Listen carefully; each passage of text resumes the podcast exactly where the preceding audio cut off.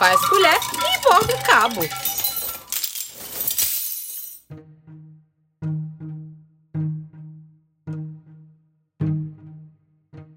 Olá, esse é mais um episódio do programa Faz Colher e Bordo Cabo. Meu nome é Jaide Reis, sou estagiária do Núcleo Educativo do Centro Cultural Vale Maranhão e o tema de hoje é a Festa da Jussara. A colheita é a ação final de um ciclo que se inicia no preparo do solo, passa pelo plantio, irrigação e proteção.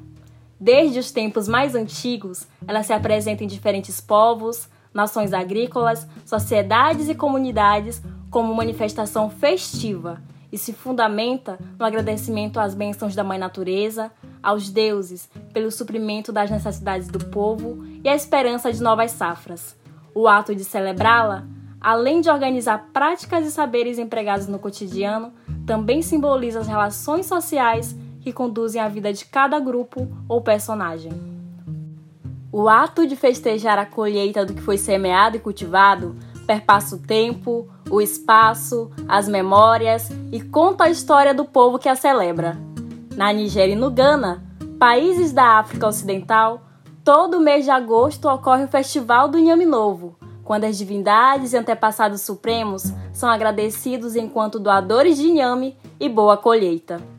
Na aldeia Pé de Coco, terra indígena Craô, no Tocantins, a festa do milho ocorre no mês de junho, com cerimônias musicais, pinturas corporais, danças, corridas de tora e caminhadas às roças coletivas para a colheita de alimentos.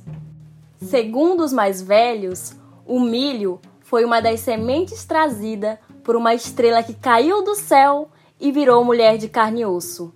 Para o povo Krao, uma boa colheita de sementes de milho garante a alimentação do corpo e do espírito de todos da aldeia como também assegura o resguardo pós-parto, sendo a única comida que a mulher pode comer nesse período.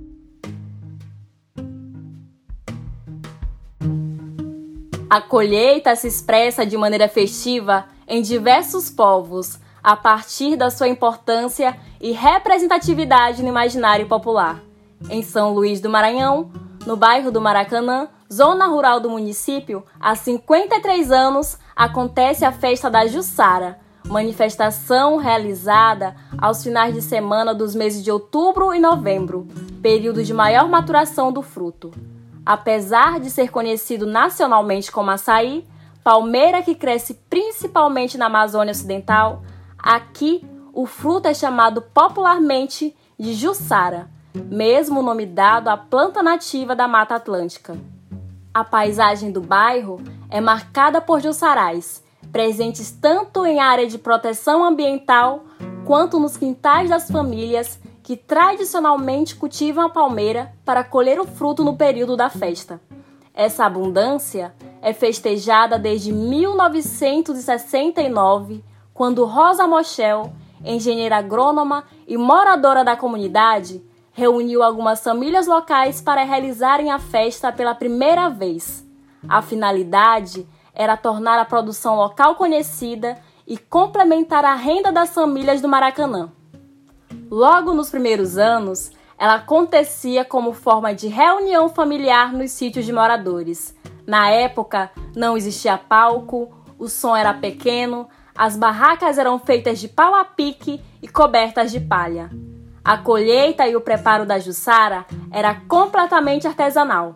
Dona Cotinha, também moradora do bairro e figura importante para a consolidação da festa na região, aos 81 anos de idade, lembra que a Jussara era amassada pelas mãos de várias mulheres que, durante o processo, se debruçavam no ofício de despalpar e cantavam num coro só.